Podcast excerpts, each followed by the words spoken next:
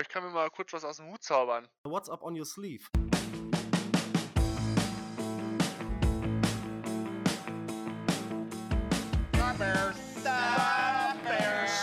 Bear down und herzlich willkommen.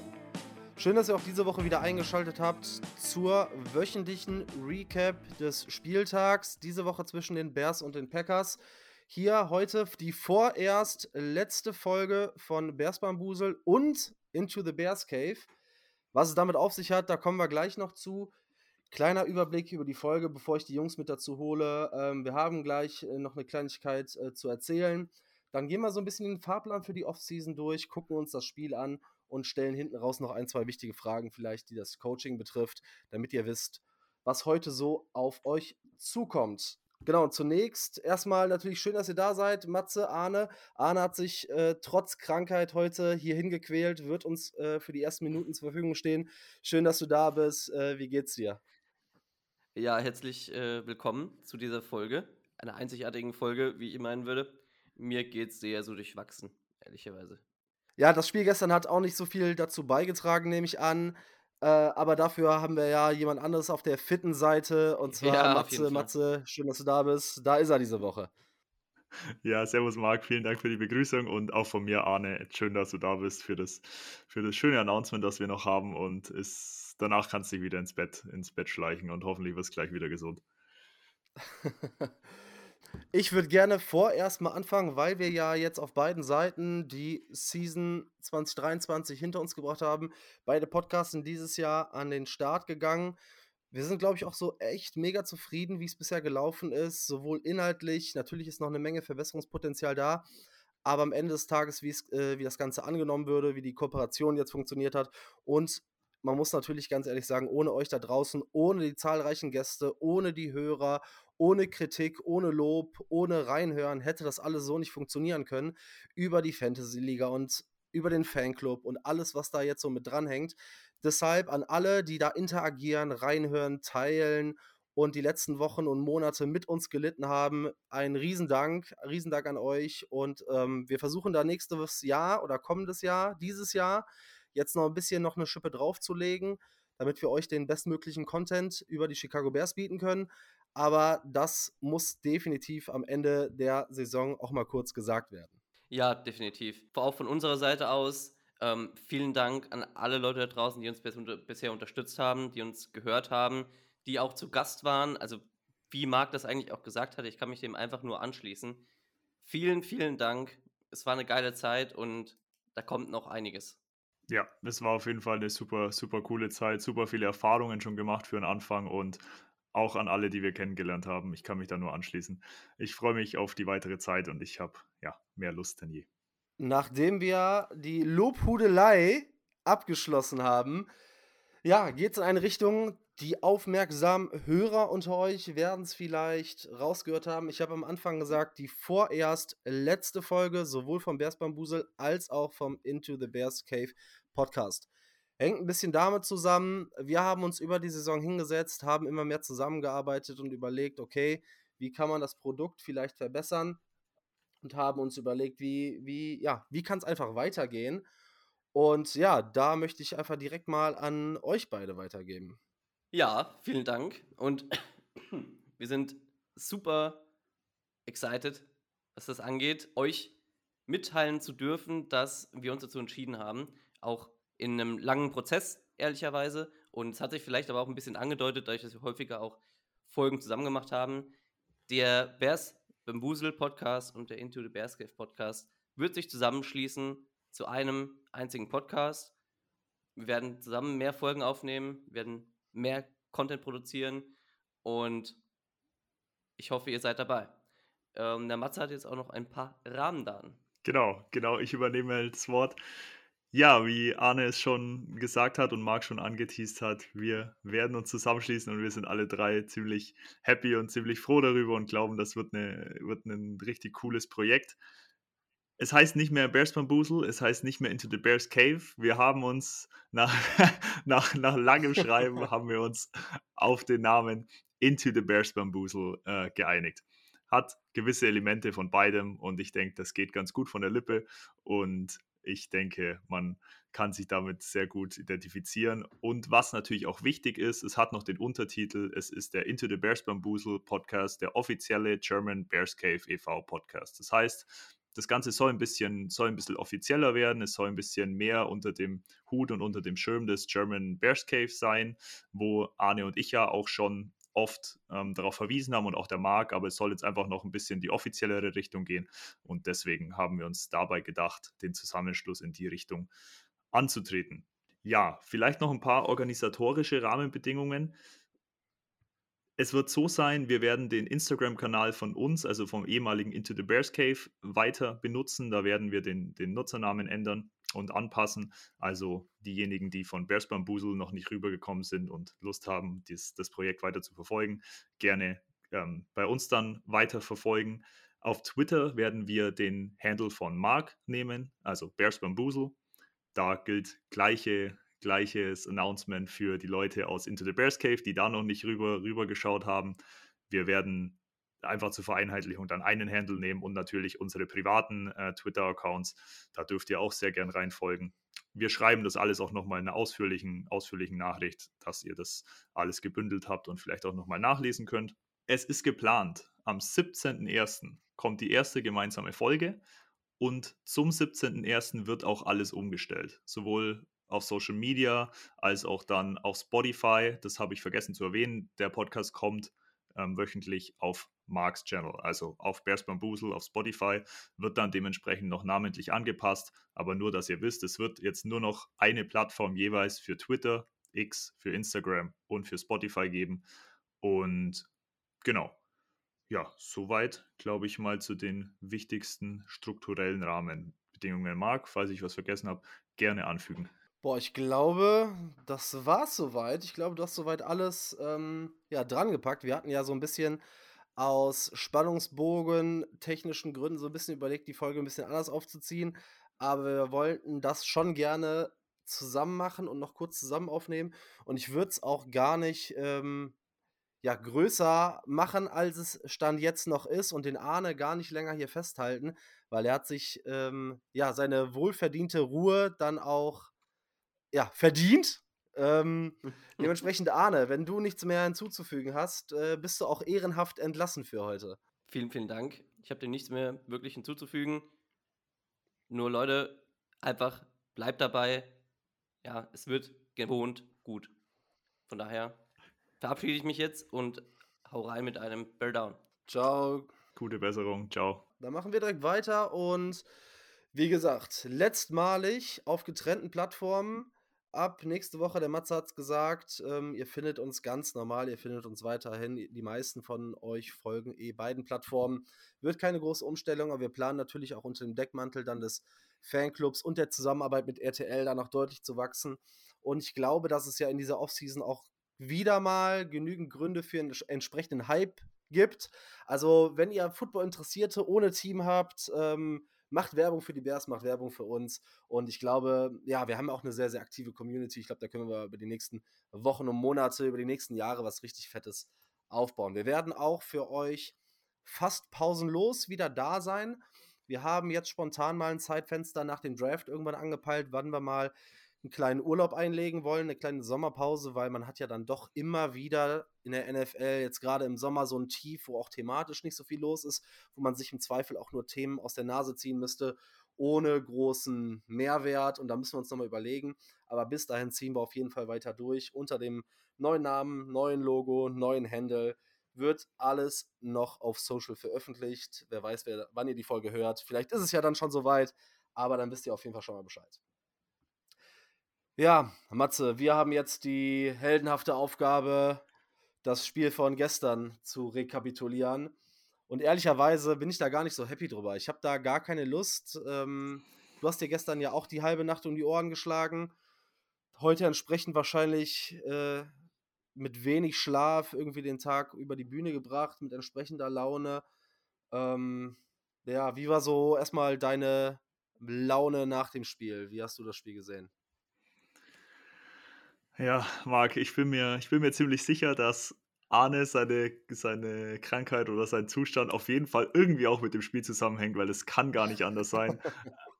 Also, wenn man das gesehen hat, dann muss man schon ein gutes Immunsystem haben, dass man das irgendwie wegsteckt. Also, das war, ich weiß nicht, wir hatten es auch auf X, man hat sich gefühlt wie zurück in Woche 1. Also, natürlich nicht alles, aber so vom grundsätzlichen Gefühl gegen die Packers, wieder so ein Spiel. Es hat sich ganz komisch angefühlt und es war, ja, ja, einfach, ja, macht keinen Spaß darüber zu reden, sagen wir so.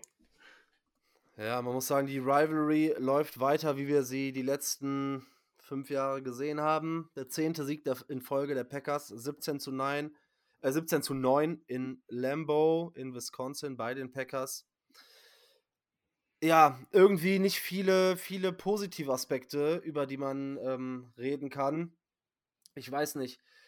Ich habe versucht, mir da jetzt so ein bisschen was an den, an den Haaren herbeizuziehen, aber grundsätzlich der erste Drive sah wieder ganz gut aus. Da sah Justin Fields gut aus. Run Game hat irgendwie funktioniert und man dachte, ja, okay, man ist jetzt nur irgendwie mit einem mit Field Goal rausgegangen, aber ja, hm, gerade auch mit der Defense und wenn die Offense so klickt, dann, dann wird das was. Aber es wurde relativ schnell klar und das müssen wir auch an der Richtung sagen. Ich bin immer trotz aller Rivalität dafür, ein guter Verlierer zu sein. Und es gibt natürlich nichts Schlimmeres, als dass die Packers dadurch in die Playoffs eingezogen sind.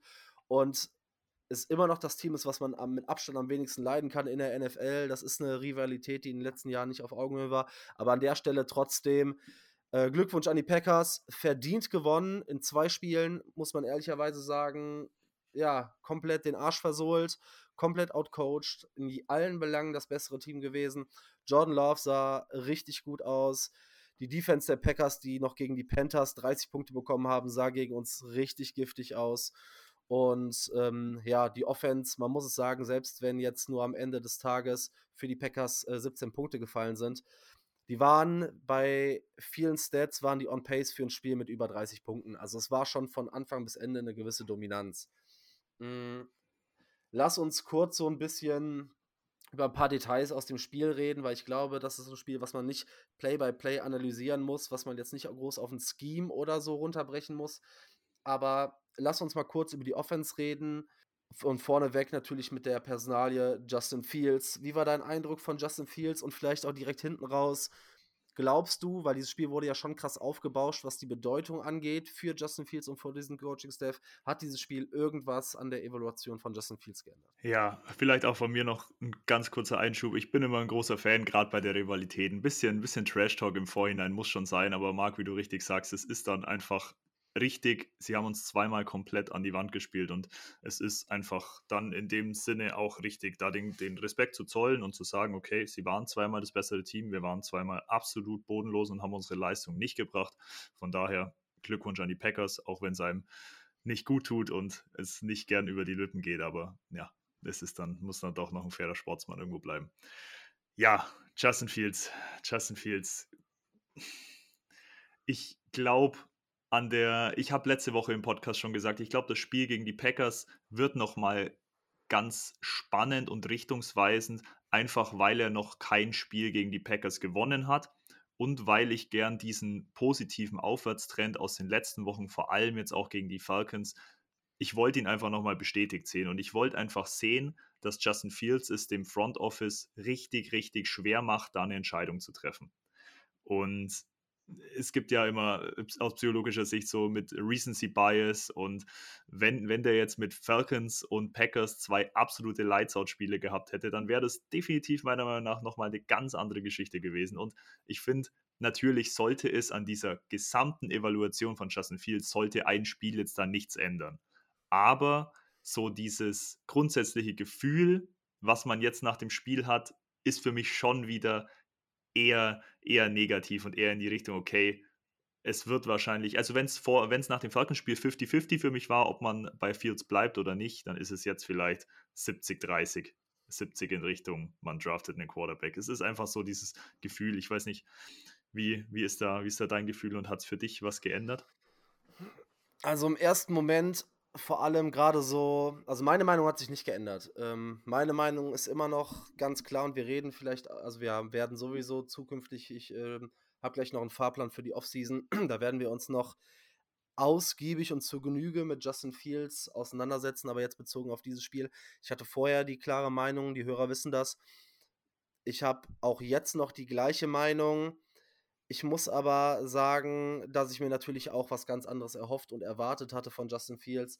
Denn in diesem Spiel, ich finde, das war wieder ein Spiel, wo man Justin Fields kaum bis gar nicht bewerten kann, weil wir hatten zwischendurch so ein paar, um so ein paar Ra oder Eckdaten zu nennen. Justin Fields hatte im dritten Quarter keinen Pass. Zwischendurch wurde über eine Stunde der Ball nicht geworfen. Ja, und gerade auch Justin Fields Kritiker sind dann groß sagen, ja, es wurden Plays gecallt, aber dann ist Justin Fields gescrambled oder wurde gesackt. Aber wir wissen aus der Vergangenheit, dass auch Justin Fields nicht in 99% der Fälle bei gecallten Pässen keinen Pass wirft. Also das allein an Justin Fields festzumachen, wenn das in diesem Ausmaß stattfindet, ist das mehr ein Problem der Umstände. Sprich Separation, Wide Receiver, Protection, Playdesign. Ähm, dann hatten wir natürlich wieder diese klassische Justin Fields-Thematik mit der Flagge. Können wir vielleicht gleich nochmal kurz drüber sprechen. Äh, richtig, ja, richtig definitiv. Schlimm. Und ja, natürlich hatte er, ich finde, er hatte auch gerade ähm, in der Bewegung wieder ein paar richtig gute Würfe, gerade äh, hinten raus im Spiel oder im ersten Drive. Er hatte natürlich auch wieder so ein, zwei Plays dabei. Also an guten Tagen würde ich sagen, trifft er auch Cole für den Touchdown. Aber so wie er den wirft, dann kann man schon fast glücklich sein, dass der Ball nicht intercepted wird. So ehrlich muss man dann auch sein.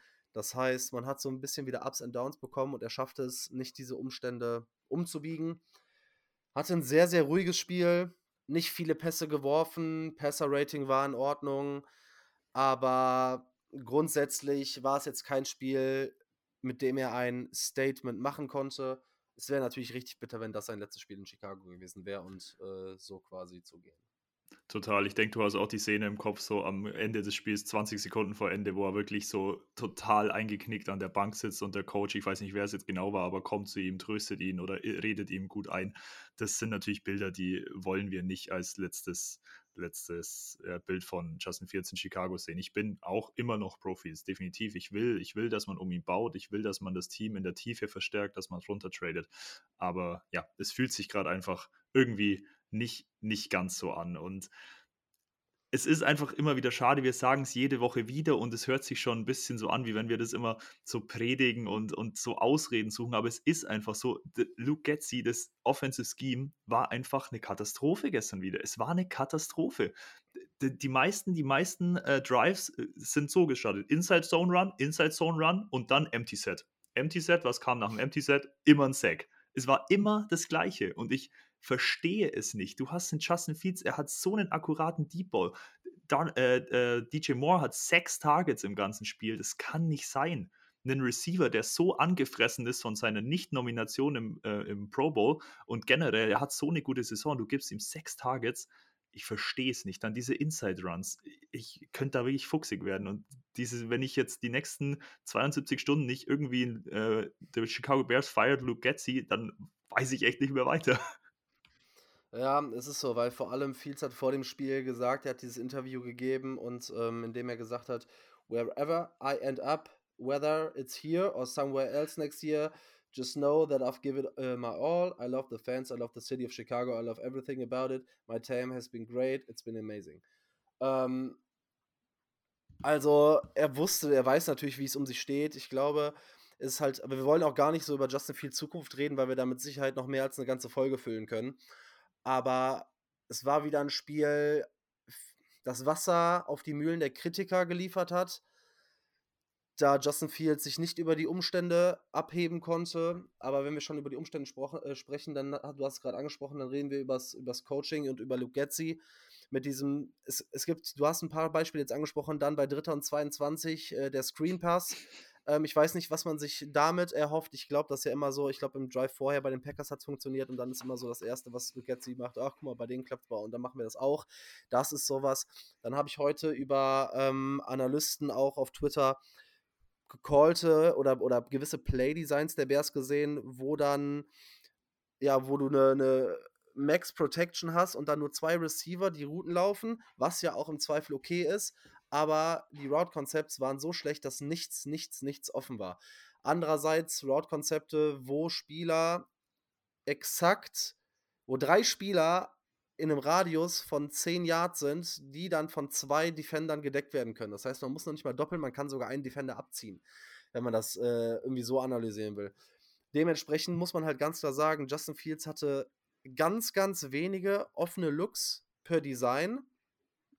Und Luke Getzi hat einfach gezeigt, dass es ja, für ihn, ich weiß nicht, ob es zu früh ist, aber ihm fehlt halt genau diese Kontinuität im erfolgreichen Playcalling, wie Justin Fields, die vielleicht auch im Quarterback-Play fehlt. Und ich da finde auch, da darf es keine zwei Meinungen geben. Wir dürfen uns nicht davon blenden lassen, dass wir sieben Spiele gewonnen haben. Wir dürfen uns nicht davon blenden lassen, dass auch einige gute Spiele offensiv dabei waren. Das Thema muss durch sein, weil es ist egal, ob Lugetzi mit Justin Fields weitermacht oder ob Lugetzi eventuell dann einen neuen Quarterback bekommen sollte das kann alles nicht funktionieren. Ich glaube, dieses Spiel hat eindrucksvoll gezeigt, wieso Luke Getzi kein guter Offensive Coordinator ist. Ich glaube, wenn er das passende Team und den passenden Quarterback hat, funktioniert das alles. Aber es gibt mir zu viele Designs und von Überfluss her ist es ja generell ein sehr, sehr konservativ gecoachtes Team. Und auch wenn er defensiv da den Hut auf hat als Head Coach, hat er natürlich auch so ein bisschen das Sagen, wie die Marschroute in der Offense ist oder wie das gesamte, ja, wie das gesamte Team zu funktionieren hat und dieses, ja, abwartende und äh, de destruktive irgendwie, das kommt halt auch über mit Überfluss. Und ich glaube, ja, da ist Coaching ein ganz, ganz äh, großer Faktor, keine Ahnung. Also ich ja. weiß nicht. Ne? Ja, total. Und es war, gestern war eine, eine Parallele zum typischen Matt Eberfluss, Justin Jones geht in Coverage. Lugetzi hat gestern Trent Taylor, der ist 5 Fuß 8 mit 174 mhm. Pounds, sollte in einem Play Rashawn Gary äh, protecten. ja, das, das ist, ist unfassbar. Ja, das hatten wir auch, ähm, ich weiß nicht, ob es gegen die Browns war, wo ähm, ich glaube, Cole Komet gegen äh, Miles Garrett blocken sollte. Ja. So, das sind Plays, nein, lass man sagt in, in, den USA Big on Big, ne? Und Small on Small. So. Und ich weiß auch noch, wie Daniel Hunter von Dante Foreman geblockt werden sollte. Also, dass diese, diese, ähm, diese Blocking, diese Protection Calls sind einfach eine Katastrophe. Und das zieht sich immer weiter durch. Und selbst wenn man in manchen Fällen sagt, ja, okay, vielleicht äh, laufen die Receiver äh, eine falsche Route oder die O-Line adjusted falsch in einem, in einem, äh, in einem Blocking-Assignment, da muss man aber auch einfach sagen, das ist eine Coaching-Problematik. Denn wenn deine Spieler nach Woche 18 immer noch nicht drauf haben, wie sie zu protecten haben oder wie sie Routen zu laufen haben, dann liegt das zu einem ganz großen Anteil am Coaching, denn das ist Aufgabe des Coachings, das zumindest bis Woche 18 in die Spieler reinzukriegen. Ne? Ja, also, total. Ja. Total, aber du sprichst, du sprichst die Coaching-Thematik an und ich glaube, zu lange gehen wir da gar nicht mehr drauf ein. Da haben wir noch einige, einige ja, extra Folgen dazu wahrscheinlich auf, im Petto. Eine Sache noch, Tony Romo, ich weiß nicht, ob du das Einzelspiel im, Red, in, im Game Pass ja, ge ja. geschaut hast. Tony Romo hat ja Lugetzi wirklich über den Klee gelobt. Also für, für Tony Romo ist ja Lugetzi wirklich ein Offensive Mastermind. Das, äh, was ist das gewesen? Also ich weiß nicht, hat der den bezahlt ja. oder keine Ahnung? Ja, aber das war auch eine Booth, die äh, Matt Eberflus, die Luke Getzky und äh, ich weiß nicht, wen sie noch die ganze Zeit falsch genannt haben, die Namen nicht drauf hatten. Also dann hol da richtig. Eigentlich fand ich Tony Romo nicht schlecht, aber ähm, vielleicht hat er auch nur das im Kopf, was Aaron Rodgers gemacht hat und ihm ist nicht bewusst, dass das alles Aaron Rodgers und Matt LeFleur waren oder davor andere Coaches oder halt allein nur der Quarterback, aber ja, das ist äh, sehr, sehr, sehr, sehr frustrierend. Ähm, zur Evaluation, ich meine, das hat natürlich auch einen großen Einfluss auf Fields, wenn wir jetzt über das offensive Coaching gesprochen haben, über das wir die ganze Saison schon äh, sprechen, müssen wir uns auch über die Skill Positions und über die O-Line unterhalten. Denn man hat ganz klar gesehen, diese O-Line, also es ist ja neben dem Ausfall ähm, vor dem Spiel von Lucas Patrick, und wer hätte das gedacht, dass man Luke Patrick mal vermisst auf einer Position? Ist mhm. auch noch im Spiel Nate Davis ausgefallen. Das heißt, man ist mit Dan Feeney und dann einem Großteil Cody Whitehair gestartet. Ja, die O-Line hat keinen guten Eindruck gemacht und den Eindruck, den wir zwischendurch hatten und der Zeitraum, in dem wir gesagt haben, ach guck mal, jetzt hat die O-Line zusammengefunden und wir brauchen nächstes Jahr keine Pieces mehr für die O-Line, vielleicht ein Center. Aber das Narrativ konnte nicht so ganz standhalten. Wie hast du die O-Line jetzt gegen die Packers gesehen? Nee, ja, ich bin da voll bei dir. Also klar, Lucas Patrick out. Äh, wir suchen, auch wenn Lucas Patrick healthy ist, einen Ersatz für Lucas Patrick, aber selbst da hätte man sich gestern Patrick zurückgewünscht. Dan Feeney ist es einfach nicht. Dazu kommt dann die Verletzung, wie du schon sagtest, von Nate Davis, um, eine Fußverletzung meine ich, kommt Cody White herein, der wahrscheinlich sein letztes Spiel als Bear gemacht hat, bin ich mir ziemlich sicher. Und dass das nicht schon reicht, dass zwei von fünf Teilen total, total neben der Spur sind, hat Tevin Jenkins gestern, also was hat der gemacht gestern? Katastrophales ja, Spiel, meiner Spiel. Meinung nach. Ja. ja, ja Katastrophales Spiel eine absolute Drehtür. Ich habe irgendwas auf X gelesen, dass er anscheinend eine Nacht vorher ein Kind bekommen hat. Ich bin mir aber nicht sicher, ich habe das nur überflogen. Weiß ich nicht, natürlich Personal Reasons dann irgendwo, aber das war, also ich bin immer noch total high on Tevin Jenkins und ist einer unserer besten O-Liner und wenn er gesund bleibt, auf jeden Fall verlängern. Aber das gestern war gar nichts. Und dann hast du halt drei aus fünf, die absolut nicht performen und dann sieht das so aus, wie es aussieht. Ja, ich meine, die Tackle hatten jetzt auch keinen Sahnetag. Äh, man muss halt immer noch sagen, ähm, Braxton Jones, Fifth Rounder in, im zweiten Jahr und Daniel Wright, Rookie. Ich glaube, da haben wir einiges gesehen und im zweiten Jahr bekommt man ja oftmals noch einen großen Sprung. Aber die O-Line hat von vorne bis hinten nicht funktioniert. Justin Fields war nonstop unter Druck. Du hast es angesprochen, die Snaps wurden ja teilweise über den Boden gerollt. Ähm, und dann erwartet man ein ordentliches Dropback-Game von deinem Quarterback, der teilweise und da kommen wir gleich noch drauf, wenn es heißt, der braucht zu lange, um den Ball loszuwerden, aber noch nicht mal die Zeit hatte, den Ball übermäßig lange zu halten, wie er es sonst macht. Und wenn man, er läuft, ja, er ist auch in den einen oder anderen Sack reingelaufen, aber der Druck kam durch die Mitte ungeblockt. Der Druck kam über außen ungeblockt. Also, ja. das war ein Paradebeispiel dafür. Und da sage ich ganz ehrlich, es ist in dem, also es sind so viele draußen, die deutsche Bubble ist ja relativ moderat, aber gerade wenn man das amerikanisch verfolgt und dann immer wieder Caleb Williams ähm, gefordert wird, da sage ich ja auch, ein Caleb Williams in der Situation funktioniert auch nicht. Da sind so viele Stellschrauben, die, ja, und wir haben uns alle ein bisschen über die Saison vielleicht blenden lassen, ähm, weil das Team teilweise besser aussah und auch einen deutlich besseren Rekord haben müsste, als es jetzt hat. Aber da, da ist doch noch einiges an Arbeit, vor allem auch in der Offensive Line, weil ich glaube, dass wir meine Einschätzung ist, wirklich sicher sind da nur zwei Positionen in der Offensive Line. Sprich Tevin Jenkins und Daniel Wright. Alles andere muss evaluiert werden. Und äh, auch das werden wir uns dann nochmal in der Offseason angucken. Aber natürlich hat das einen enormen Einfluss auf Justin Fields. Ähm, ja, es gab nur eine Strafe, das Holding von Feeney ähm, im ganzen Spiel. Vielleicht mal, um was Positives zu erwähnen, da muss man sagen, das hat sich wirklich eingestellt. Das zeugt von einer gewissen Disziplin. Nichtsdestotrotz konnten Rashan Gary und Co. mit den Jungs in der Offensive Line machen, was sie wollten und haben Fields wirklich 60 Minuten in Anführungszeichen terrorisiert. Wenn wir schon darüber gesprochen haben, was so ähm, Separation und die Möglichkeiten auch um Justin Fields angeht, hast du irgendwas von den Receivern gesehen? Wie ist so deine Einschätzung, ähm, so dein Gedanke zu den Skill Positions? Ja, also der einzige, der mich wirklich wieder, also wo ich sage, okay, der hat wirklich ein gutes Spiel gehabt und der war, war ein guter Impact war halt DJ Moore. Er hatte sechs Targets, vier Receptions für 64 Yards, hatte auch in gewisser Weise Separation, aber der Rest, klar, Cole Matt hat noch ähm, drei von vier gefangen für 41, aber ansonsten war da ja wirklich, wirklich gar nichts los. Tyler Scott weiterhin komplett underwhelming. Ich will ihn nicht abschreiben, auf gar keinen Fall. Ich finde, er hat er hat sehr gute Ansätze und er hat enormes Potenzial und es, es ist ein Rookie, es ist ein Late-Round-Rookie, deswegen äh, da kann definitiv noch, da ist noch Platz für Improvement, aber die Saison war leider gar nichts. Robert Tonyan auch wieder komplett, komplett unterm Radar. EQ hatte den einen richtig guten Catch, ansonsten wie gewohnt mehr im Blocking eingesetzt. Da hat er seine Sache auch ganz gut gemacht, meiner Meinung nach. Aber ja, was die Skill Positions ansonsten angeht, Run Game war non-existent. Khalil Herbert 12 für 28 und Roshan Johnson 5 für 20. Und es heißt immer, ähm, Bears Run Game etablieren und dann eben daraus Play Action und so weiter. Aber da war wirklich gar nichts. Ich weiß nicht, ist für dich jemand außer DJ Moore vielleicht herausgestochen oder sagst du auch, okay, war vielleicht einer der wenigen? Ja, es ist sehr, sehr ähnlich. Ähm weil ja auch Kolkomet verletzt runter ist während des Spiels. Und wenn man dann ins Spiel reingeht und hat DJ Moore als Wide Receiver 1, Trent Taylor, EQ und Tyler Scott als 2, 3 und 4 und Willis Jones da noch irgendwo, so, dann sind wir wieder in der Situation, die wir jahrelang hatten und die wir aus Chicago kennen.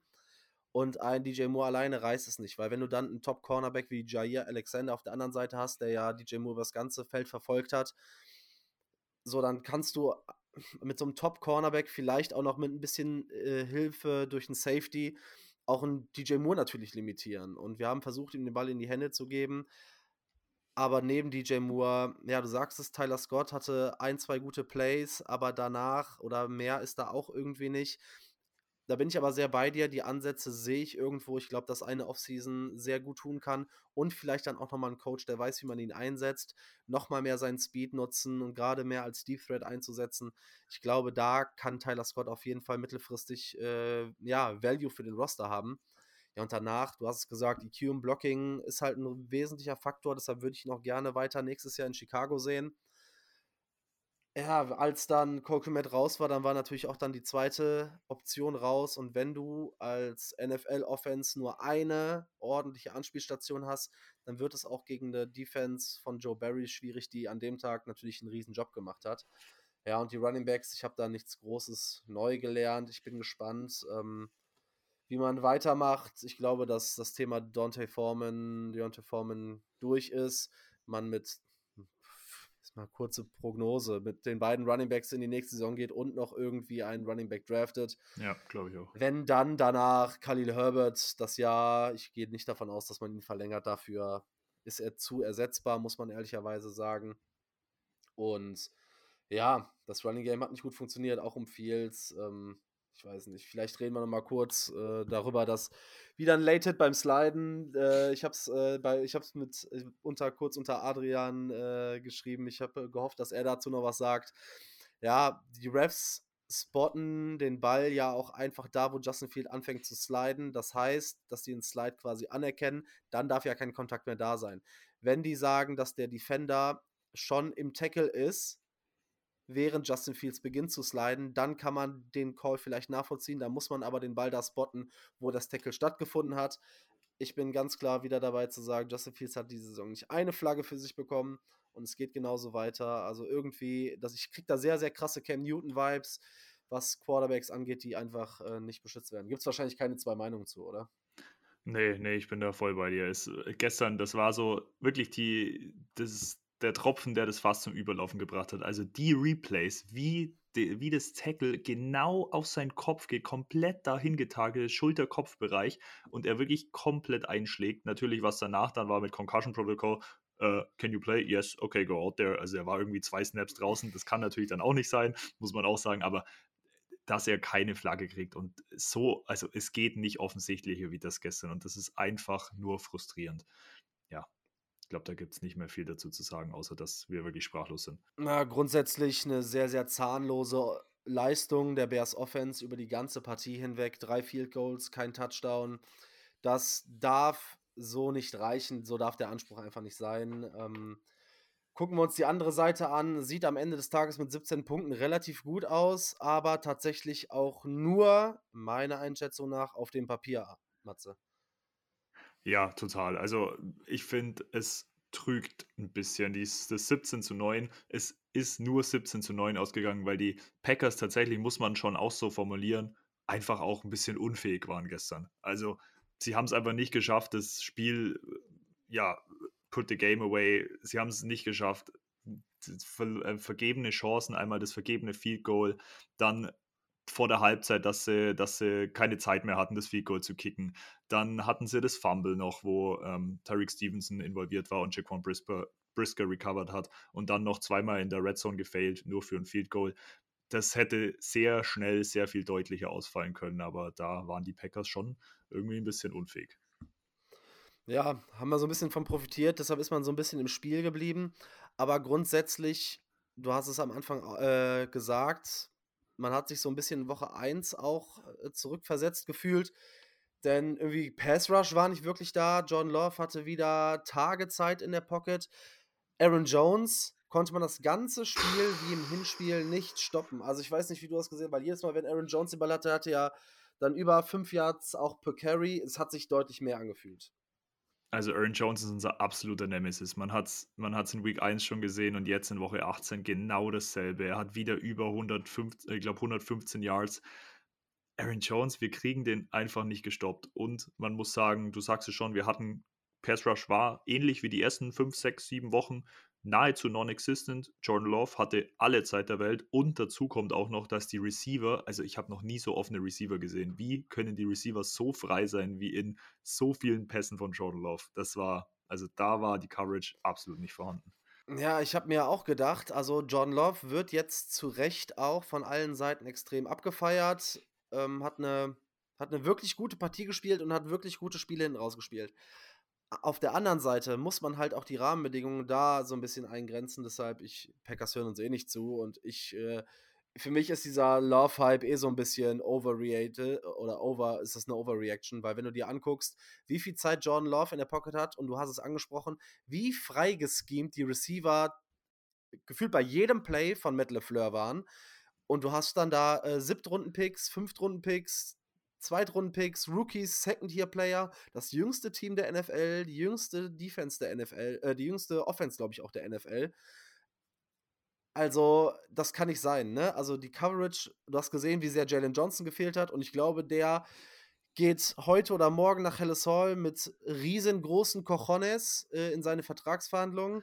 Ist nicht Zurecht. nur der beste Corner dieses Jahr gewesen. Ne, ja, absolut. War der beste Corner dieses Jahr. Und wir haben jetzt das Spiel ohne ihn gesehen ja, boah, ich weiß gar nicht, ob man da noch so viel zu sagen kann. Also vielleicht ein Lichtblick, irgendwie TJ Edwards war all over the place, also war irgendwie überall, war immer in Ballnähe, war wieder gefährlich. Aber Sweat war nicht so gut wie in den Malen davor. DeMarcus Walker über die Summe des Spiels unauffällig. Die Interior wurde komplett dominiert. Ähm, Edmonds wieder Tackle-Probleme. Und vielleicht müssen wir noch über also, ich weiß nicht, wie hast du die beiden Rookies auf Corner gesehen mit Tyreek Stevenson und Terrell Smith? Ich habe Tyreek Stevenson tatsächlich als einen der wenigen Lichtblicke neben TJ Edwards gesehen. Also natürlich, man muss sagen, er hat auch Receptions zugelassen, auch sehr große Receptions, muss man, muss man so sagen, war definitiv so. Aber ich finde, es war einer der wenigen Spieler, wo man richtig das Feuer gesehen hat, richtig die, die Leidenschaft und wirklich richtig den Bock, das Spiel irgendwie zu gewinnen und noch irgendwas daran zu reißen. Das war wirklich, ansonsten habe ich das nirgends gesehen. Wie gesagt, er hat ein paar Receptions zugelassen, hat aber auch das, das Fumble geforst. Ich finde, für einen Rookie war das ein ganz gutes Spiel, auch wenn natürlich ein paar Big Plays dabei waren. Terra Smith, ja, war natürlich, die Receiver haben alles gefangen. Er war, hat natürlich viel zugelassen, aber über die Summe der Saison bin ich mit Terrell Smith und seiner Entwicklung auch ganz zufrieden, wenn man jetzt mal von dem Spiel ab, absieht. Wie siehst du das? Ja, gerade bei Tarek Stevenson, alle Big Plays defensiv, außer bei dem Sack war Tarek Stevenson involviert. Tarek Stevenson hat in der ersten Halbzeit den Touchdown quasi noch rausgeschlagen gegen Romeo Dubs, was ein unfassbares Play in der Endzone war. Dann war Tyreek Stevenson dafür verantwortlich, dass die Uhr weiterläuft am Ende der ersten Halbzeit, als die Packers nicht out of bounds kommen, indem er den Forward Progress stoppt, bevor der Vikings-Spieler out of, äh, der Vikings-Spieler, der Packers-Spieler out of bounds ist. Und er ist derjenige, der mit seinem Helm den Fumble gegen John Love forst. Auf der anderen Seite, und das ist so ein bisschen das Leben eines Rookie-Cornerbacks, äh, lässt er die fette, ich glaube von Jaden Reed war das, die fette ja. Completion über 56 Yards zu als, ähm, ja, muss man wirklich sagen, der, der Packers Receiver wirklich gut in diesen Softspot in der Zone Coverage ähm, sich absetzt, wo meiner Einschätzung nach wahrscheinlich, ich weiß nicht, welcher Safety es war, ob es Brisker oder äh, Eddie Jackson war, der da ein bisschen mehr in die Zone reinkommen muss. Ähm, sieht dann halt böse aus, aber hat in meinen Augen eine sehr, sehr gute Saison hinten raus gespielt, hatte Impact Plays, ist ein sehr, sehr guter Tackler und das in einem Spiel, wo Tackling generell mit das größte Issue war, neben Druck, meiner Meinung nach. Ja, und Terrell Smith. Ja, ich finde es schwer, ihn zu evaluieren. Ich glaube, da werden wir nächstes Jahr deutlich mehr sehen. Ich glaube, das ist ein guter Spieler, der, ja, der auch ein Nummer 2 Cornerback in der NFL sein kann, von dem, was er mir jetzt so in seiner Rookie-Season gezeigt hat. Man darf ja nicht vergessen, er war ja auch noch länger verletzt. Von daher glaube ich, äh, ist das eine, eine ganz gute Edition für den Cornerback-Room.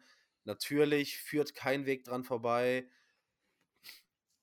ja, mit Jalen Johnson zu gehen, um dado, äh, darüber kurz zu sprechen. Matze, würdest du ihn, würdest du Matt, äh, Ryan Poles blamen, wenn er Jalen Johnson zum bestbezahlten Cornerback der NFL macht? So um die, ich glaube, das sind dann um die 22 Millionen. Ja, also ich glaube, man hat gestern gesehen, dass man ihn auf gar keinen Fall laufen lassen kann. Also Jalen Johnson ist von uns entwickelt ein Cornerback, ein junger Cornerback in der Blüte seiner Karriere, hat das Beste noch vor sich, hat diese Saison absolut Lights gespielt, ist top auf jedem Chart in der, in der Defense, was die Cornerbacks angeht.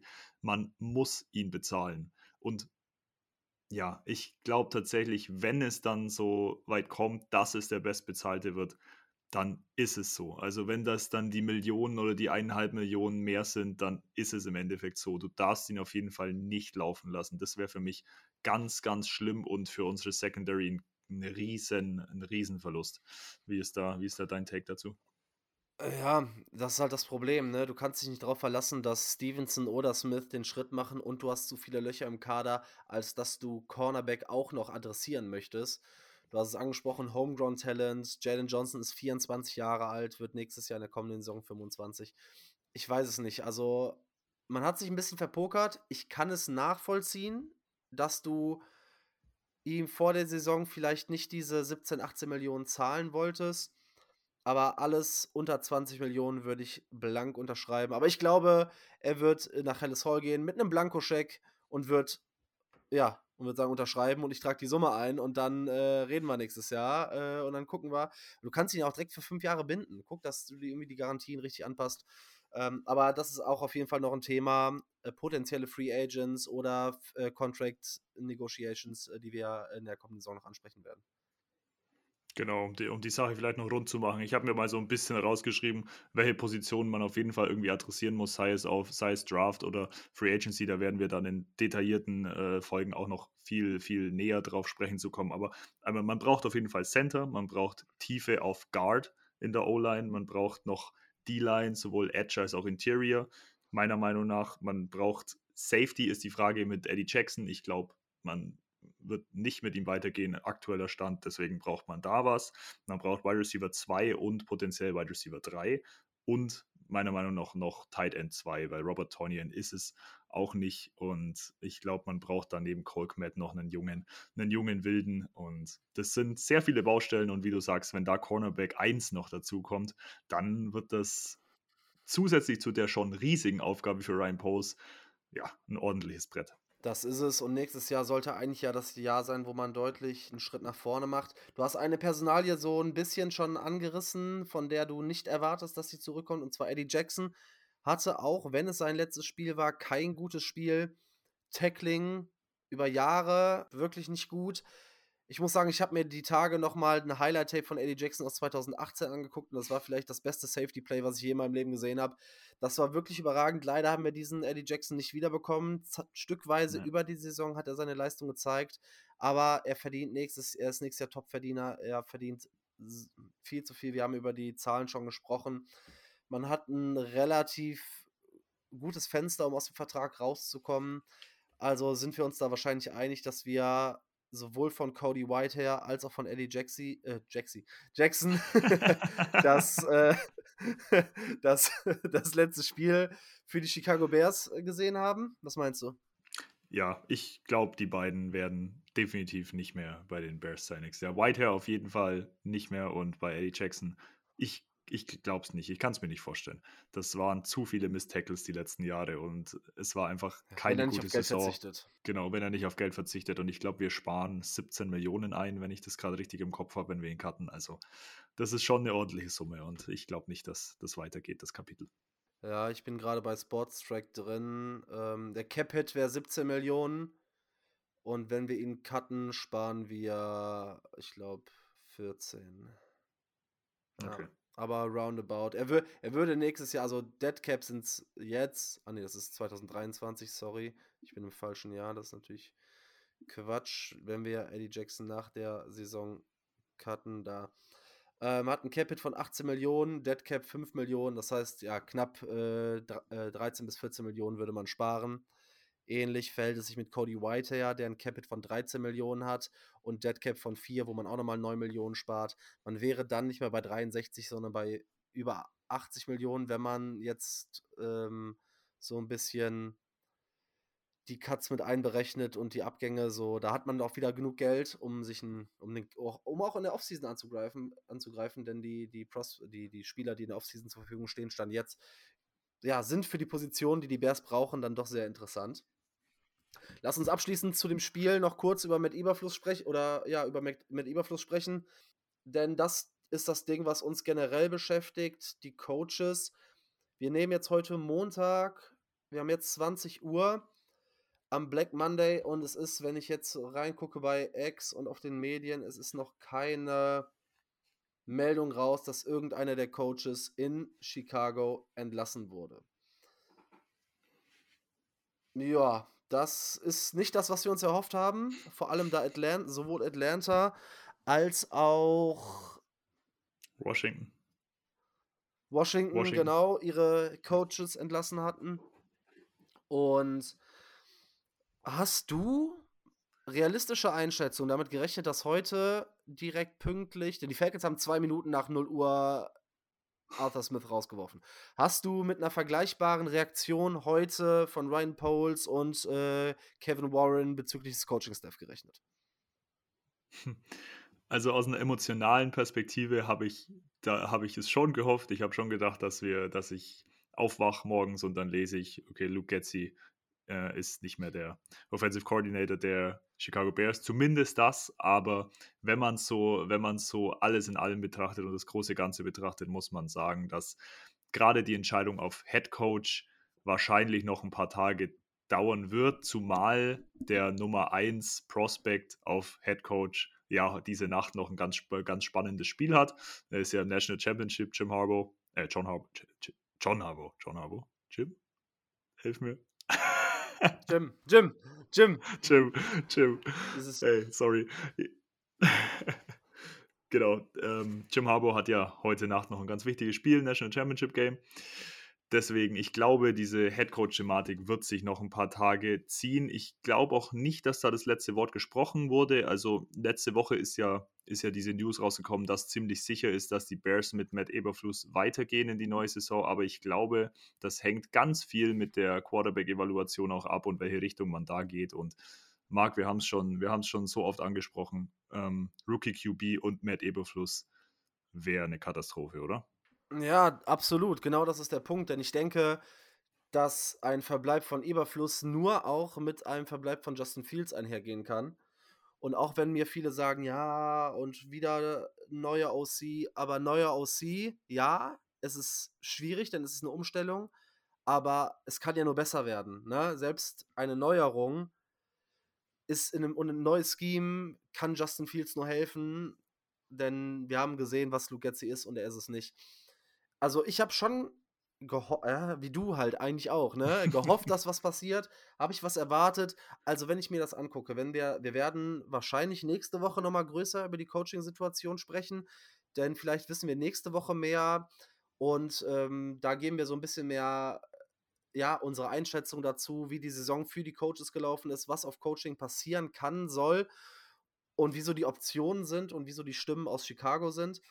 Aber meiner Meinung nach, grundsätzlich, um das schon mal vorwegzunehmen, wenn ein Coach drei historische Niederlagen aufgrund von Double-Digit-Führungen im vierten Quarter noch abgibt, in seiner Amtszeit nur zwei von sechs Spielen gegen Division Opponents gewinnt, gegen die Packers jetzt dieses Jahr beide Spiele so desaströs in den Boden gestampft wird, ähm, personal-wise, mit dem ganzen Staff, solche, ja, dass da so viele Fragezeichen und so viel Unruhe einfach in dem Team herrscht. Auch wenn das Team irgendwie hinter ihm steht. Also ich glaube, das ist in meinen Augen nicht tragbar. Als DC war er gut, war er wirklich gut. Er hat auch den Turnaround mit dem guten Personal geschafft. Aber ich finde, die Verantwortung für das Team liegt immer noch bei ihm als Head Coach. Und dazu zählt auch für den Head Coach die Offense. Deshalb haben viele lieber auch einen offensive-minded Head Coach, weil die Offense dann doch mehr, ja, eine, eine Franchise definiert heutzutage. Dementsprechend kann es für mich da nur der Weg sein, mit Überfluss G auch zu feuern, Lugetzi zu feuern. Ähm, ich wollte, genau, ich habe mir das nämlich mal rausgeschrieben, um deine, jetzt unabhängig davon, was du möchtest, was passiert. Was glaubst du? Erste, was passiert mit Lugetzi? Bleibt er oder geht er? Was glaubst du, macht Ryan Poles?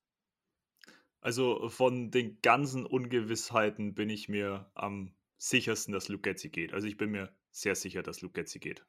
Ja. Was glaubst du passiert mit äh, Matt Eberfluss? Matt Eberfluss ist so eine, ist so eine Thematik in sich. Du sagst es, Lockerroom und die Chemistry und der Lockerroom darf man nicht unterschätzen, aber ich glaube, dass die Niederlage gestern wieder einiges damit gemacht hat und wir waren die letzten, die letzten Spiele absolut in, in Aufbruchstimmung. Wir hatten fünf Home-Wins in Folge und jetzt kommt halt dieser Week 18 Loss und wirklich desaströse Loss gegen die Packers.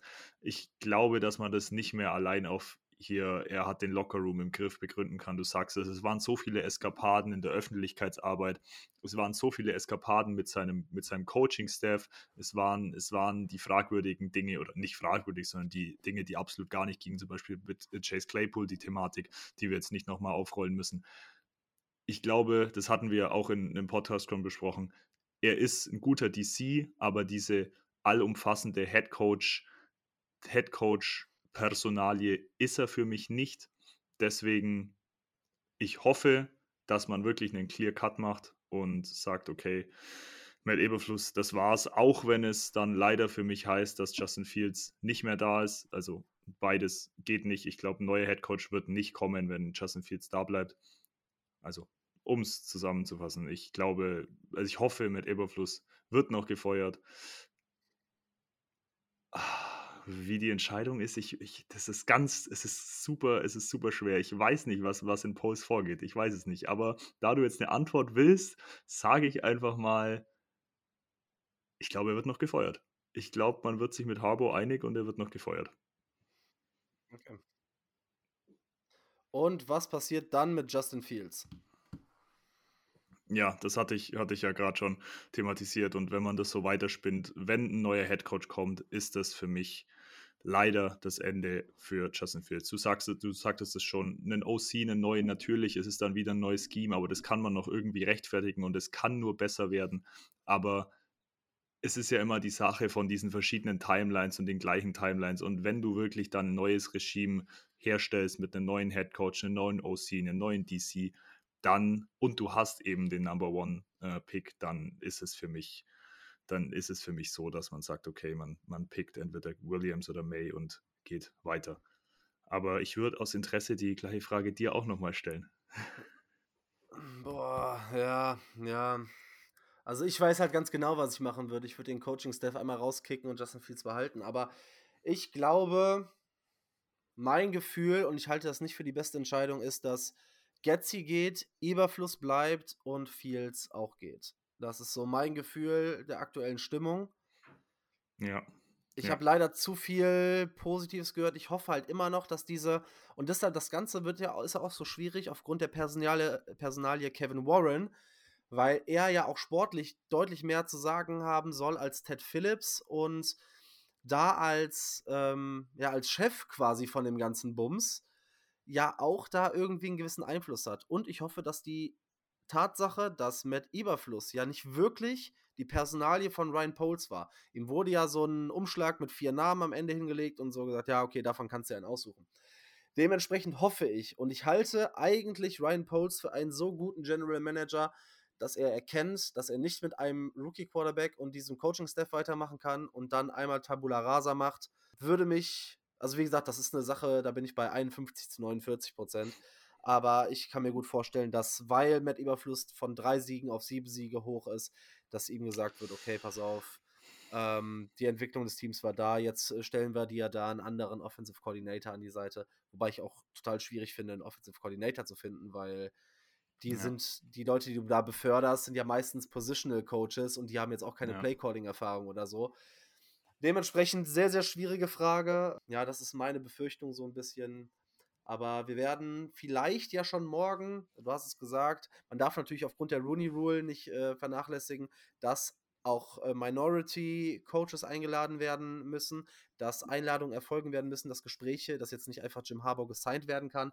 Das heißt, es wird noch alles ein bisschen dauern. Ich hoffe aber, dass wir zumindest bis zur Aufnahme der nächsten Folge Gewissheit haben, dass der aktuelle Coaching-Staff nicht mehr da ist. Und dann können wir uns auch gerne, und wir werden uns in der nächsten Folge aller Voraussicht nach mit Coaches auseinandersetzen und nochmal die ganze Coaching-Situation des ganzen Jahres so ein bisschen aufdröseln. Wie steht es um Getzi? Wie steht es um Überfluss? Wie sind die Aussichten für kommendes Jahr? Das, das haben wir das jetzt auch nur kurz angerissen. Ähm, dann werden wir das nochmal genauer thematisieren und wir haben hoffentlich dann auch schon eine ja, eine, eine irgendwie, ja, eine Entscheidung auf der, auf der Position. Wo es dann hingeht, müssen wir dann gucken, aber erstmal Tabula Rasa wäre ja nicht verkehrt. Dann habe ich am Anfang gesagt, wir haben uns schon mal so eine Art Fahrplan für die Offseason rausgeschrieben, wie der Weg jetzt mit Into the Bears Bambusel laufen soll. Und zwar werden wir, wie angekündigt, uns die Coaching-Situation nochmal genauer angucken. Und wir versuchen dann auch immer so aktuell wie möglich dran zu bleiben. Heißt, wenn Entscheidungen getroffen werden, kann es auch mal sein, dass wir für euch dann so Emergency-Folgen aufnehmen, dass wir spontane Podcast-Folgen aufnehmen, wenn irgendwelche News kommen. Sonst geplant ist auf jeden Fall die Coaching-Situation zu sezieren. Dann ausführlich auch nochmal die ganze Season zu rekapitulieren. Was ist gut gelaufen, was ist schlecht gelaufen, was waren Highlights, was waren Lowlights, wo hat Entwicklung stattgefunden, was hat uns nicht gefallen. Dann wird natürlich die Thematik Justin Fields einen Anteil bekommen, denn das Thema ist beendet, wenn, ja, spä also spätestens zum Draft. Also es kann sein, dass es sich bis dahin zieht und wir es bis dahin noch nicht wissen und Justin Fields dann noch getradet wird. Deshalb, das wird uns auf jeden Fall beschäftigen. Dann werden wir uns auf jeden Fall den Kader nochmal angucken. Und wenn wir gerade in die Free Agency gehen, müssen wir uns natürlich anschauen, wo liegen die Stärken, wo sind die Löcher, die Matze eben schon angesprochen hat. Wir gucken uns die Free Agency an. Was gibt es für Talente, für Spieler, die aktuell oder dann zu dem Zeitpunkt zum Beginn der Free Agency auf dem Markt sind? Wer ist für die Bears interessant? Wo gibt es Gerüchte? Ähm, mit wem treffen die Bears sich? Wo finden Gespräche statt? und wo wird der Kader noch äh, verstärkt. Dann werden wir für euch eine, wir versuchen die Draft-Coverage so ausführlich wie möglich zu machen. Wir werden ein bisschen ins äh, Tape reingehen. Wir werden auch da mit den Jungs und äh, Mädels von, vom Saturday Kick Podcast, äh, Kickoff Podcast zusammenarbeiten, weil die haben natürlich nochmal deutlich mehr College-Expertise als wir. Dann wollen wir mal gucken, ob wir dann hinten raus nach dem Draft eine kleine Pause einlegen, um dann ja eine Evaluation zu machen und eine Preview für die 24er Season und dann so ein bisschen wie gehabt auch die Division Rivals uns angucken, ein NFC North ähm, Wrap-up und dann mit euch zusammen in die neue Saison gehen. Wir gucken, ob wir noch so einen kleinen Fantasy-Outlook wieder für Chicago machen, ähm, ob wir uns den Rafa da wieder reinholen, der ist bestimmt wieder gerne am Start. Und ja, das ist so der Plan für die nächsten Wochen. Alles Wichtige ist, glaube ich, gesagt. Matze, hast du noch was?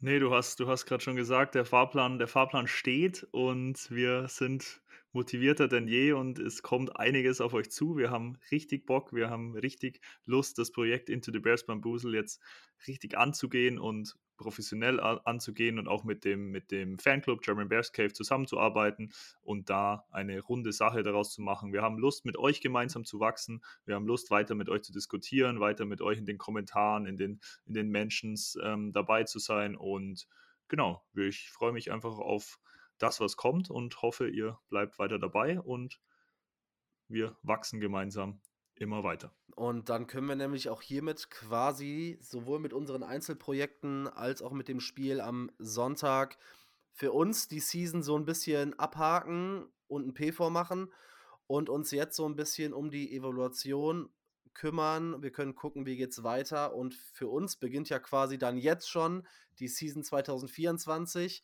und ja, es wird auf, auf jeden Fall ziemlich aufregend. Es wird ziemlich viel in Chicago passieren, sei es äh, player-wise, sei es Coaching. Also ich glaube, das Team äh, wird sich massiv verändern. Es wird ganz viel Gesprächsstoff geben. Und wie Matze gesagt hat, wir gehen das für euch durch, hoffen, dass ihr dran bleibt und dass wir zusammen da noch äh, ein bisschen größer werden können. An der Stelle nochmal Werbung für den, für den Fanclub German Bears Cave e.V. Wer noch kein Mitglied ist, coole Sache, guckt auf jeden Fall mal rein auf der Homepage. Und ja, dann sind wir für heute durch. Ich glaube, ab nächster Woche, dann haben wir die Niederlage von gestern noch ein bisschen abgeschüttelt, sind ein bisschen besser wieder drauf und können uns jetzt zurücklehnen und ganz entspannt NFL-Football genießen. Ja, mal wieder leider keine Playoffs für uns und kein, kein Postseason-Run für die Bears, aber Marc, du sagst es, ich glaube, bei uns wird es nicht langweilig. Die 2024-Season startet, starts now und wir sind, ja, wir sind für euch da. Wir covern die ganze Sache und ja, mir raucht jetzt schon der Kopf mit manchen Entscheidungen und wir werden sehen, wie sich das Ganze entwickelt. Ja, perfekt. Dann äh, machen wir jetzt einen Cut. Äh, war wieder eine gute Folge. Viel zu besprechen, viel Planung und ähm, ja, wir sind raus. Wir hören uns nächste Woche, wie besprochen, dann offiziell unter dem neuen Namen, unter der neuen Brand. Bis dahin, bleibt dran, bear down. Bear down.